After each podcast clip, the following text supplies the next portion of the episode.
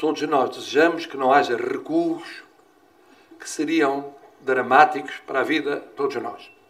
Quer dizer, quanto mais depressa a pandemia desaparecer, menor será a crise, mais curta, menos profunda. Viva! Está com o Expresso da Manhã. Eu sou o Paulo Baldaia. Por si só, nenhum dos números gera um alarme de quem se vê a caminhar para uma quarta vaga, mas se olharmos para os números como um todo, percebemos que há uma necessidade absoluta de reforçar a vigilância. O RT já há uns dias que passou um, e isso levou a um inevitável aumento de novos casos. Como tudo isto funciona numa espécie de peças de dominó que fazem mover a peça seguinte, com o RT e os novos casos a subir, subiram também os internamentos em enfermaria e nos cuidados intensivos e até o número de mortes aumentou. Tudo subidas ligeiras, mas que servem para nos recordar da importância de cumprir com o uso obrigatório da máscara em locais públicos, a higienização das mãos e o distanciamento social sempre que possível. Para fazer um balanço deste período de desconfinamento, recebemos de novo a visita da jornalista do Expresso, especialista em saúde, Vera Lúcia Arrigoso. O Expresso da Manhã tem o patrocínio do BPI. O BPI tem tudo o que precisa para cada momento do seu dia a dia e tudo para antecipar o seu futuro. Banco BPI, Grupo CaixaBank.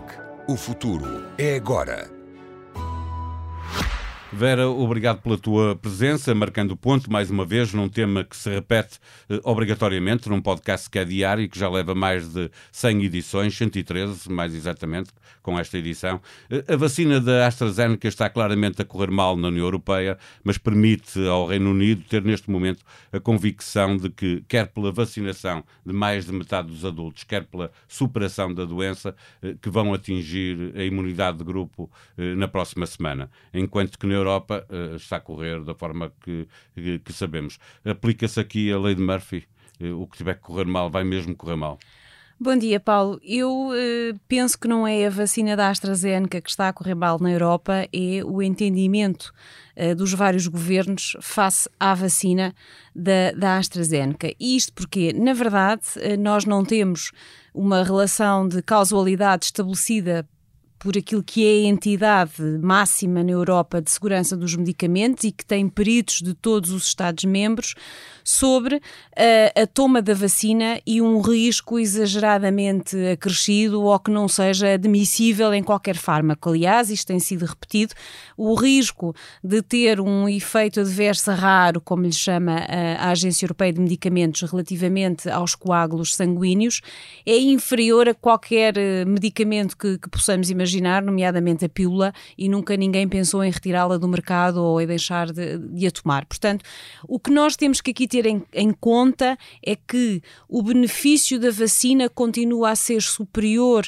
ao risco dos efeitos de uma evolução eh, menos positiva da Covid, e o melhor exemplo disso está precisamente no Reino Unido. Isto é, o Reino Unido esperou por esta última reunião dos peritos da EMA para, eh, logo de seguida, meia hora depois, vir dizer que no seu caso, só iriam limitar a toma da vacina, e aqui não é dizer não damos, é dizer podemos oferecer uma alternativa para as faixas etárias abaixo dos 30 anos. Quer isto dizer que a grande parte da população foi vacinada com as doses da AstraZeneca e que com isto eles estão prestes a conseguir a imunidade é, de grupo. É a população de maior risco, aquela que já foi vacinada. É? Exatamente, e portanto aquela onde a Europa agora quer colocar, alguns Estados-membros querem colocar algumas restrições e Portugal estará também nessa lista, uh, foi precisamente com essa vacina que a sua população foi protegida e que neste momento serão o primeiro país da Europa a conseguir a imunidade e portanto a seguir em frente, uh, deixando ao critério dos mais novos, visto que o risco de desenvolverem uma complicação da Covid é também ele muito reduzido, a opção de escolherem outra vacina uh, que seja alternativa. Portanto, os ingleses de alguma forma fizeram bem o trabalho, arrumaram a casa, deram a vacina a quem era preciso e estão a seguir em frente enquanto a Europa está aos tropeções no dá a vacina, não dá, avança, recua e com isto só vamos conseguir uma coisa, é atrasar a proteção da população, atrasar a imunidade de grupo, a recuperação da economia, do tecido social e por aí adiante. Olhemos para uh, Portugal especificamente, uh, as escolas já abriram primeiro para o pré-escolar e primeiro ciclo, depois segundo uh, ciclo, segundo e terceiro ciclo, uh, preparam-se para, veremos se depois isso acontece, para abrir ainda mais ao secundário e ao ensino superior. A existência de surtos não é muito diferente do que havia, mas cresceu um bocadinho, surtos nas escolas. Não deveria obrigar a uma estratégia de testagem ainda maior, periódica, para não andar a correr atrás do prejuízo e apanharem por antecipação alguns casos que possam existir. these. Essa estratégia, eh, essa estratégia periódica de rastreio está prevista e está a ser eh, desenvolvida, e este número maior de surtos não podemos esquecer que vem associado também com o aumento do número de testes de antigênio, de testes rápidos que está a ser feito. Ou seja, confirma-se aqui aquilo que é quase que uma, uma lei em medicina, que é quando se procura, encontra-se. E aqui foi-se à procura. É esse, é esse o objetivo, e o que existe tem sido encontrado, e portanto, daí uma parte da explicação para, para, esses, para, esses, para esses para esses casos de infecção. Aquilo que está definido, e vamos ter em breve, na próxima semana, a apresentação da Estratégia Nacional da Task Force para a testagem em massa, é que de facto as escolas sejam um desses grupos que deve fazer eh, testes rápidos eh, periódicos, havendo sempre essa monitorização e que acabará também por ser extensível ao resto da população, como o próprio nome diz, em massa, para que se consiga então não correr atrás do vírus, mas conseguir assim ir à procura dele. Nesta montanha russa eh, que todos estamos a viver no mundo inteiro, já lá vai mais de um ano, eh, há países que estão já a viver eh, uma quarta vaga. Com o que sabemos hoje, é provável que, que Portugal vai ter que viver também uma, uma quarta vaga, mesmo que ela seja de uma dimensão desconhecida Uh, aos olhos do que sabemos hoje, obviamente. A definição de vaga é desde o início um conceito difícil, uh, na medida em que o que é que é uma vaga? É, são muitos casos, são muitos casos em pouco tempo, uh, é uma dispersão desses casos por todo o território. Aquilo que nós sabemos que vai acontecer é que, enquanto a maior parte, e neste caso aqui serão 70% da população, não estiver uh, imunizada, seja pela infecção natural, seja pela vacina, nós estamos sempre expostos ao risco, porque o vírus não se foi embora. Ele continua a circular, havendo uma maior abertura da sociedade, há também um maior risco de infecções. Agora, esse risco tem que ser controlado e uma coisa é certa, nós temos que sair de casa, não podemos continuar confinados eternamente e daí esta corrida pela vacina e esta necessidade de acelerar para que se consiga de alguma maneira evitar a quarta, a quinta, a sexta e por aí adiante as vagas que assim eh, se entenda chamar. O que acontece no resto da Europa é que, havendo essa maior exposição, não estando ainda a população protegida, os casos acabam por surgir. E, e estamos sempre a voltar ao mesmo, a necessidade de, saindo de casa, manter as regras básicas de usar a máscara, de higienizar as mãos, de manter a distância eh, eh, sempre que possível. Neste eh, momento, o risco de transmissibilidade já passou o 1, os novos casos têm vindo a crescer, pouco, mas de forma consistente. o número de internados também começou a subir e até os internados em cuidados intensivos e o número de mortes aumentaram. Nenhuma destas subidas só por si parece assustar, porque são muito relativas, muito pequenas, mas estando tudo a subir, o alarme deve começar a tocar? De, devemos estar atentos, eh, talvez não ainda fazer soar a campainha para não nos precipitarmos. Ou seja, sabíamos todos desde o início, até a população mais leiga, eh, este é um conceito que está já interiorizado, que havendo uma maior saída, vai de alguma forma aumentar o número de novas infecções. Aquilo a que nós estamos a assistir era expectável, porque se nós estamos a sair de casa é normal que surjam novas infecções. Digamos é que uh, esse crescimento ainda está sob controle. E isto é de facto um jogo para quem tem nervos de aço. Avaliar, monitorizar e reagir rapidamente. Para já, e com os números que temos, estamos a conseguir ainda manter aquilo que é, digamos, um, um risco ou uma exposição aceitável. É claro que há alguns sinais de alarme e temos um exemplo que eu acho que todos entendem, que é uh, o caso das esplanadas. Portanto, elas abriram para quatro pessoas do mesmo agregado que poderem estar juntas e começou a ver-se e a notar-se que algumas, algum, alguns espaços não estão a cumprir esta regra e assim não vamos lá. Ou seja, nós temos que ter liberdade com responsabilidade.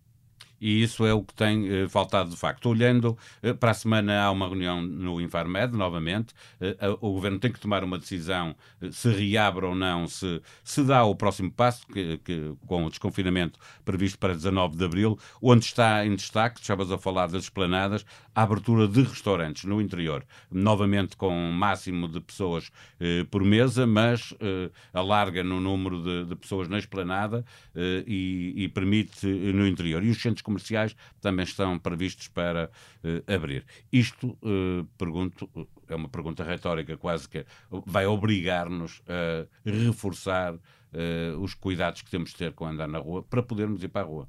Sim, vai obrigar a reforçar a que não haja de alguma maneira nenhum tipo de, de facilitismo naquilo que são os nossos comportamentos, mas há aqui um dado que eu acho que é importante. Nós vamos de facto alargar um bocadinho mais a malha, mas este alargamento vem acompanhado de uma cautela extra, que é o facto de estarmos a ter um acesso progressivo maior aos testes hum, rápidos de detecção do vírus, nomeadamente a, aos autotestes que estão nas farmácias, as próprias câmaras estão a permitir que haja essa testagem de antigênio em vários espaços e, portanto, nós temos, estamos a dar a possibilidade à população de rapidamente, à mínima suspeita, poder testar-se e isso, de alguma maneira, compensa este maior risco de estarmos a permitir uh, mais pessoas na esplanada, a abertura dos restaurantes, os centros comerciais, que é preciso estar muito atento. Sabemos que os portugueses gostam muito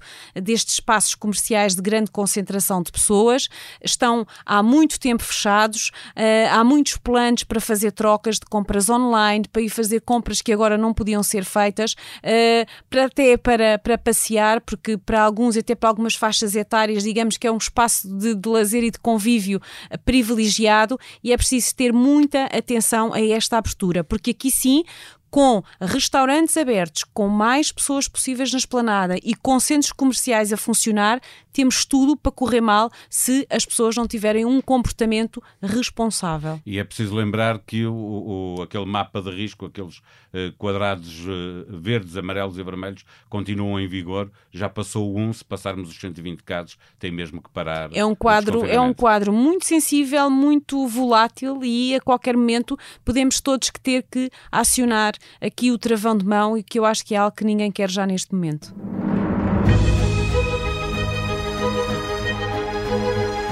O Expresso volta a estar de novo mais cedo nas bancas e mais cedo disponível online para os assinantes, com um extenso trabalho sobre a expectativa que está criada com a leitura da decisão do juiz Ivo Rosa, marcada para hoje sobre a Operação Marquês. Mas também as consequências que este caso terá na Justiça, seja pela morosidade de megaprocessos, seja pela polémica causada pela diferença de atuação dos dois juízes do Tribunal Central de Instrução Criminal.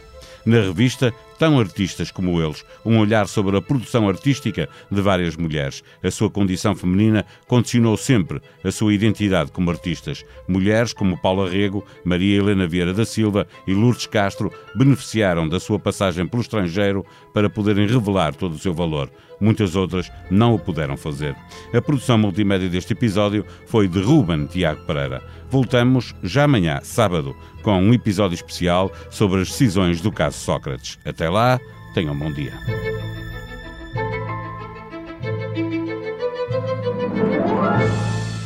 O Expresso da Manhã tem o patrocínio do BPI. O BPI tem tudo o que precisa para cada momento do seu dia a dia e tudo para antecipar o seu futuro. Banco BPI, Grupo CaixaBank. O futuro é agora.